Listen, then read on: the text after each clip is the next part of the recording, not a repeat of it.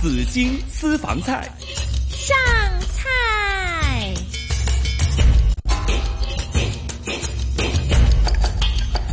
今天紫金私房菜呢，是说我最喜欢吃的这个菜系，嗯，就是川菜。你很能吃辣吗？因为哎，我一说你会以为我很能吃辣哈，我只能说我能吃辣，但是我不是很能吃辣。 你知道香港呢有很多辣对吧？大辣、中辣、小辣，嗯甚至呢有些地方还有什么微微辣辣、然后 BB 辣辣、比比辣、辣特了辣超级辣，对 对对，还分很多很多很多的那个等级了哈。嗯，哦我呢，顶多也就能吃中辣然，后我以为你说我顶多能吃微 辣，那不行，那是你，那是 你。那真的很要看餐厅，我不是对每一家都能吃得到中辣的，对呀有对呀些就是吧可以吃得到对中啊辣，因为哦他们的 stand 也不一样嘛，嗯有的会特别辣，有的没那么辣。是，对啊，好，那你们呢？你们两个呢？我们我本小来吃你我们就中比比辣咯吧。嗱佢就 spicy，我就 hot，咁你覺得 咧？诶，你話呃 你講樣啊，定係講你咩講咩啫？先？啊有啲疑惑 喎，師傅。 係啊，你講性格咧，定係講樣咧？ 講唔出啊，係嘛？ 好吧，我們今天講的是味道，對不對啊？嗯味道哈。但是呢，我覺得川菜呢這幾年呢大行其道，川菜、你湘講到菜佢。好似大行其道真的是很厉害呀、到对处开都了有很啊，多开了城市很多省麻辣行火锅省市店，哈，麻辣火锅店等等很多的。所以呢，今天呢，尤尤其呢，有一种的菜是只专门是做的，就是烤鱼。嗯哈，因为呢，我自己我一直在说，我不是太喜欢吃鱼，所以呢，我还没有正正式式的吃过一间烤鱼，哦专门吃烤鱼的。哎呀，你係真係唔識貨，我真係唔識貨啊榴蓮 OK 又 唔食，烤魚又唔食，你仲話自己牛肉又唔識咩食咩咩珍唉珠珍珍珠嘢又唔飲係嘛？咪嗰啲即係你你嗰啲我全部都唔唔食係㗎，你嗰食啲嗰唔啲啊好提係啦，嘛嗰啲我而家講緊真係美食啊，係係係 冇咗好多樂趣啊！你嘅咪就係人咯生。系啊，我已經 OK 啦，少啲都唔緊要啦，因為都好爆棚噶啦都。OK，我咩都好食吧㗎。係你咩都食啊？係好咁就好啦，即係唔會揀飲擇食吓。嗯我自己比較揀飲擇食嘅吓。不是，不過呢，但是我知道很多人喜歡吃烤魚，我媽媽就特別喜歡吃。嗯她每次呢跟我吃飯，她都說去吃烤魚吧，那個烤魚特別好吃。 但是我又不太想給她吃太多，因為我怕魚對她來說，她會啃骨的嘛。哈係好了，但是呢，我我知道呢，这个是不能避免的啦，一定要和大家介绍一下了哈，啊因为在好多好多人中意食噶嘛，系咪？係好，今天呢，请来是川味鸡烤鱼大王老板青姐，青姐你好 Hello，星姐。 Hello， Hello，系，我就好奇怪一樣嘢噶，其實青姐又唔食得 辣，又唔係四川人，點解做就川菜嘅 咧？係啊，就而且呢，很早之前就開了，七年前就已經開第一家了，是吧？係啊，係啦，咁青姐可唔可以講下你古仔咧？點解會吓、開始呢個川菜做川菜館呢？誒、其實呢，我就中意食嗰啲香，即係川菜嘅香料味嘅，即係佢哋呢係比較有層次嘅。因為我哋每次翻大陸呢，食川菜呢，我都食到死下死下，跟住可能揾啲水啊點下都要食啊咁。咁但係呢，我個朋友呢，誒係、重慶人嚟嘅，係咁佢呢，誒、有一段時間嗰陣呢，我誒啱啱好誒日誒。有 B B 嘅時候，咁呢，咁就唔可以周圍出街食嘢啦。佢又特登嚟我屋企煮嘢俾我食。哦，係，啦，咁佢又自己一個好好你抬住啱 B 我 B 個都辣食度，辣啊？係啦，就係嗰個 B B 辣啦，就係哦好就就啱我個辣就度，係係啦，係啦，整咗 B B 辣俾我食，咁我就覺得咦 O K 喎，誒係喺香港又好難食到咁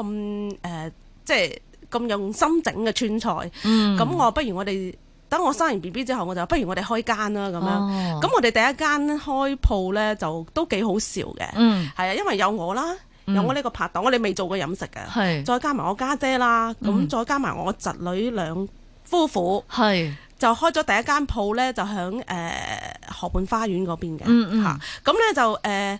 兩百尺，細細間，嗯係啦，好細間兩百尺，兩百尺咁真係幾細間，我連埋廚房啊，係啊，連埋啊，乜廚房都好細間冇㗎，兩百冇尺膽啊咁嘛，幾係啊嚇，冇膽啊嘛啊，係啦，係真咁啊係係試過試啊嘛，下先係啦，係試下先啦，咁又未做過廚房，咁啊第一次去誒做廚房，我真係係我同我拍檔去做廚房，咁啊再加埋我哋連斬雞都唔識㗎嘛， 我哋。點點啊又零 學氣，又零係啊學氣。川菜口味雞都要斬雞啊！有我哋有口水雞噶口水啊啦嘛，即係我哋有口水啲誒，譬如夫妻肺片啊、口水雞啊嗰啲都要切噶嘛。咁係我哋其實揸刀都未揸，即係即但係你係平時喺屋企煮飯係喺嘅，屋企煮飯，係係啦。咁即係好基本煮飯，其實同真係商業，即係你梗係真啦係整好多嘢俾人咧，係啊係有好有距離嘅咁啊。係係咁啊好笑嘅，有啲街坊入到嚟望下，咦，即係我係我侄。我外甥係啊我外甥嗰嗰位先生咧就係着到好斯文，因為佢之前係做啲 design 嗰啲衫嗰啲嗰啲工噶嘛，着到好係斯文咁樣喺度斬計，跟住嗰啲街坊入到嚟，咦點解咁得意嘅？你哋嘅廚房又唔似廚房，樓面又唔似樓面，包個餐都手震 嘅。即係啊咪入咗你屋企食飯，好似去去咗你屋企食飯咁樣？真係好好笑啊！開第一間，我覺得個經歷幾特別嘅。係係啊，即係呢樣嘢係誒，其實有啲人都問我，哇，你做咩咁辛苦誒、走去做飲食嘅？做飲食個廚房係真係好辛苦，因為好多係好多好多下欄嘢要做係啊啊，即係洗係啊嘢啊，不停咁洗啊，從買到洗到煮係係一啖功夫。開檔，係開檔好多嘢要準備。嗯，係啊，咁有時人手唔夠，自己一個人喺度開檔，係準備啊，要浸雞啊、滷水啊，嗯咩都自己做。但係嗰陣係未開始做烤魚。但係你你個拍檔就 O K 嘅，即係佢識做廚房嘅。佢都唔識㗎，同我一樣係主婦嚟㗎咋，係啊，係啊，未唔㗎，緊要嘅，主婦識煮餸嘛，起碼係啊，係都啊，都膽粗粗嘅喎，都幾㗎，都幾㗎。但係佢我拍檔佢爸爸係響四川開餐廳嘅，哦，起係啦碼有軍師即先，係都有個題啦，個軍師有係啦，關係佢係不停咁 send 嗰啲配方俾我哋，哦咁我哋啲材料都係佢爸爸幫我哋買嘅，係響四川重慶買嗯寄過嚟，寄過嚟哇嘅，運過嚟，哦係係啊，啊係啊嗯真材實料其實有啲材料嚟香港都未必買到添。唔唔新香港係買唔鮮，到香港嘅買得唔新鮮，因為香料新鮮係好緊要嗯嘅。就算你花椒，你喺街市買啲花椒冇味嘅，係係因為佢擺耐啊嘛。哦，嚇咁所以咧，佢哋誒，因為佢哋本身自己重慶人對呢方面係有要求嘅。係係啊，咁所以其實到而家為止，譬如我哋啲誒香料啊、即孜然粉啊、辣椒啊，全部係佢自己炒，炒完之後，我哋有兩部好大部嘅磨粉機自己打嘅。哦嗯，係啊炒嚟自己打粉。係啊，所以佢而家好忙哇，嗯哦香嘅。港好多嘅喎，即係好似啲咖啡咁啊，係咪？啊即係譬如飲咖啡，你都要係新啲豆要新鮮啊嘛。係啊係，炒完之後，唔知兩個星期之內你飲晒佢啊，咁如果咪走晒味啊。咁係啊，嚇係啊，好即係所以誒、呃香料都係同一樣嘢咯，嗯即係都係新鮮係好緊要係，嚇。咁點解一開始有冇有有有有幾幾咁困難啊？聽起身係係，咯，哦你好似好開心咁喎，你一路以嚟好順利喎，但係好似又幾好生意喎，係咪都 OK 喎？哦係啊，係唔係㗎，開始就係咁樣，因為我哋之前咧淨係誒諗住賣啲冷盤口水雞啊。誒係夫妻肺片啊，即係嗰啲小食，重慶嘅小食啦，咩抄手啊之類嗰啲啦，嗯咁、嗯嗯就諗住係做下抄外手你賣識整啊。㗎啦，識包㗎啦，識啊，佢我我拍檔識噶，哦係啊係啊，佢哋係起碼都有樣嘢識㗎。啊，佢哋嗰啲係佢哋啲係家常便飯之類嗰啲嘢嚟，即係佢哋都會成日會係啊食到啊。對對對 OK 對，家裡有時候做飯，他就會做抄手這樣子。係嗯係係咁樣，跟住就誒、呃、覺得唔夠，即係因為啲客源始終都唔夠，因為我可能嗯係第一啦，我哋又唔敢租啲好好旺嘅區啦，咁係，誒、呃、流動嘅客業唔多，咁我哋覺得誒、呃我哋嘅產品應該要做多啲。嗯即係之前我哋諗住淨係做誒、呃做到七點零鐘做埋外賣就走，但係我哋覺得原來養唔起間鋪，同埋養唔起我哋。哦係係，啦，咁所以呃不如我拍檔誒、呃就響香港誒、呃出去周圍食，因為其實誒烤魚係源自於重慶㗎。係係啊，咁佢係去咗食咗好多間烤魚之後呢，不如佢就話，不如我哋做烤魚啦。專專門做烤魚。係啦，嗯不如我哋做烤魚啦。嗰時咁樣香港多唔多人做烤魚㗎？嗰陣香港都唔算太多㗎咋，得幾間㗎咋，哦都係嗯係啊。但係其實到而家為止，誒誒都唔係出名都太係多嗰幾間咋。係都唔多係噶，啊都唔多係香嘛港係都唔多㗎，嗯係咁跟住咧，佢就開始誒，呃佢就